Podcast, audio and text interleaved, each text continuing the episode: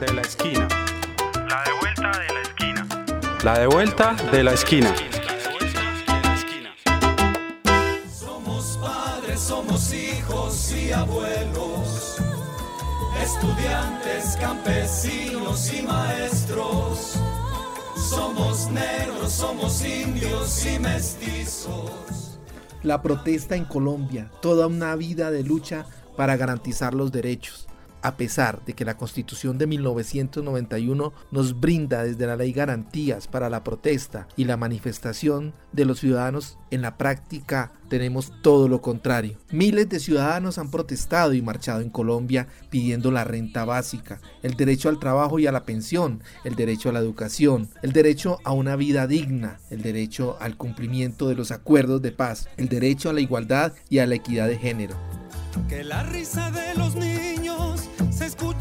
su llanto, que su luz nos ilumine en medio de la oscuridad. También los transportadores han hecho exigencias para que su trabajo sea más digno, pero esa brecha de la desigualdad ha seguido creciendo. Somos padres, somos hijos y abuelos.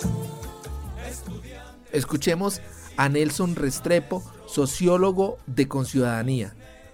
En los últimos años ha habido mucha movilización social en Colombia. Eh, las que más recuerdan las personas es el, paro camionero o los distintos paros camioneros que eh, han manifestado el deseo de que se controlen los precios, eh, sobre todo de los peajes y se mejoren las vías en Colombia. Ese, ese paro camionero ha sido muy importante. Las movilizaciones que han hecho los campesinos, la dignidad campesina, la dignidad cafetera y otras dignidades en distintas partes del país, hasta los, paperos también en Boyacá. Muchos de ellos han pedido al gobierno nacional eh, digamos, una atención especial al agro o se han manifestado en contra de las implicaciones y las consecuencias del Tratado de Libre Comercio. Los paros que ha hecho en Buenaventura y que ha hecho Chocó para llamar la atención sobre los temas de violencia que están viviendo y sobre de pobreza histórica que, que han tenido.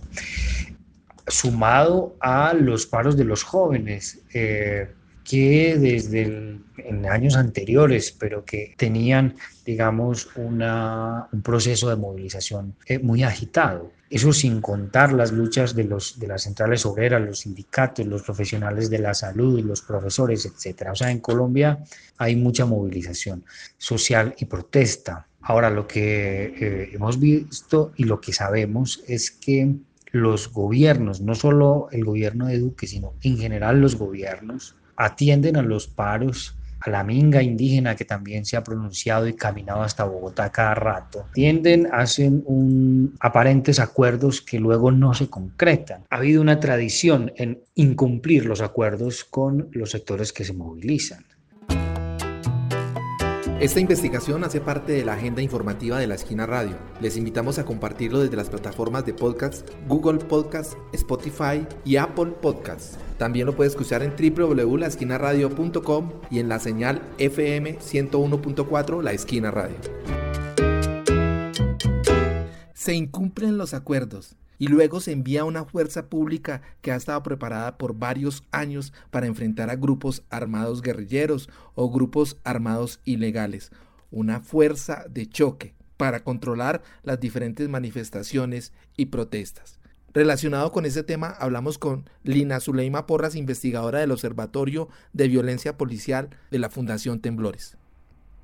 Ejercer el derecho a la protesta em, creo que es importante entender el problema en dos dimensiones. Empezar diciendo que Definir el Estado solamente como el monopolio legítimo de la violencia tiene efectos en la forma como este Estado se organiza porque prioriza la violencia. Ya hemos visto, por ejemplo, las inversiones exorbitantes en armamento o que la presencia del Estado en muchas partes del país es fundamentalmente ejército y policía. En ese sentido, que el Estado priorice la violencia descuida un montón de cosas más importantes como salud, educación, vivienda, es decir, todos los derechos fundamentales. Que el Estado gire en torno al monopolio legítimo la violencia es una de las causas de que, por ejemplo, más del 50% de los colombianos tenga uno o más de sus derechos fundamentales insatisfechos y que cuando salen a protestar para reclamarlos, la respuesta sea represión y violencia estatal.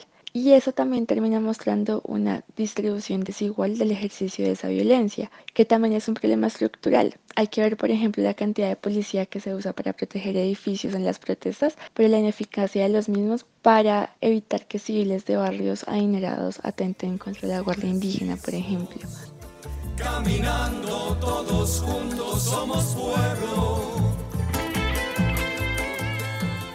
No podemos olvidar también que el pueblo colombiano se ha manifestado en marchas multitudinarias como la del 4 de febrero del 2008, cuando un millón de voces contra las FARC también marchó en contra del secuestro de las minas antipersona y de todas las violaciones de los derechos humanos por parte de este grupo guerrillero.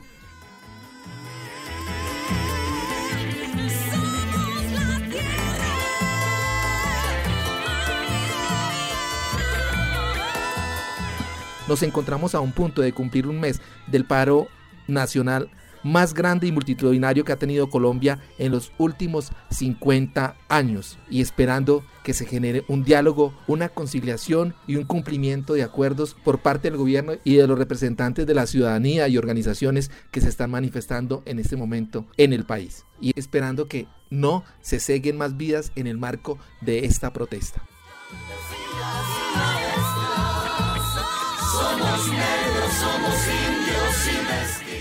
Esta es la de vuelta de la esquina, una producción de la Asociación Palco para el noticiero La de vuelta de la esquina radio. Consulta nuestra agenda informativa de la semana en www.laesquinaradio.com.